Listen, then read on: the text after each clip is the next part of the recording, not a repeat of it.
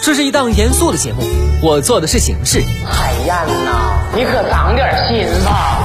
这是一档并不大众的节目，我说的是观点。只要你我让一让，生活真美好。你笑的时候我在思考，我笑的时候希望你能。FM 八八九，你的财富 Radio，评论来了。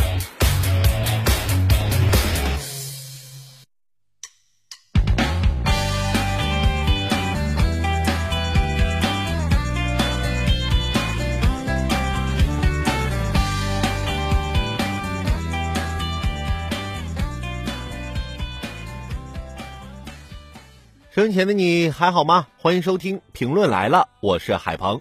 最近每天晚上我入睡都很困难，要想睡着啊，就得满足一系列的条件，比如灯光不能太亮，被子得冷暖适宜，枕头要柔软，要找到舒服的姿势，周围的环境不能太吵，得远离电子产品，脑袋不能焦虑，身心得放松。而白天上班时要睡着的条件，只要坐着就行。但是看到下面这件事儿啊，又把我给气醒了。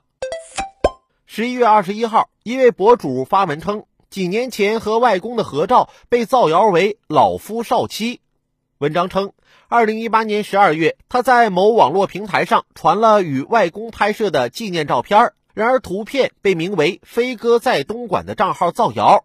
该账号还配文称，七十三岁东莞清溪镇企业家。豪娶二十九岁广西大美女，八十八万礼金加一套八十万二房公寓加豪车一台。目前该图文还在不断流传，对他的生活造成了严重影响。目前当事人表示正在收集证据，准备走法律程序。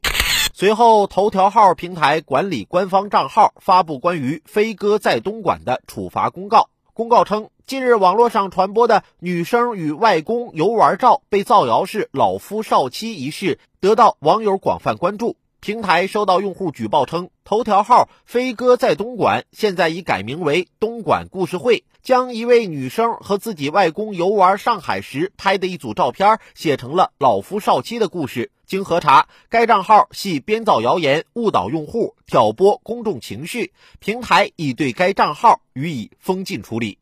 亲情洋溢的祖孙照被造谣成为老夫少妻，实在荒唐。对当事人来说，谣言严重影响了他的生活，并殃及其家人，真是人在家中坐，祸从天上来。对社会来说，为了博眼球、赚流量，毫无底线的行为伤害公序良俗。平台已对该账号予以封禁处理。显然，这事儿不能算完，受害者已经联系律师维权，要求严肃追责。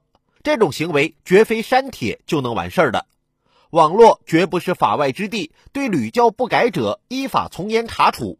应该揪出飞哥在东莞是谁在操作这种无良账号背后有没有黑色利益链？如何最大程度瓦解恶意营销账号的生存空间？要在健全管理制度和机制上下功夫，以治标促进治本，以治本巩固治标。现在的网络时代啊，我们真的要提高分辨谣言的能力。昨天我妈又在朋友圈转发谣言。说桃子和西瓜不能一起吃，吃了就会暴毙身亡。我真的很困惑呀，为什么会流行这种明显会被戳穿的谣言呢？夏天的时候，我经常是一边吃西瓜一边吃桃子呀，这不还活蹦乱跳的吗？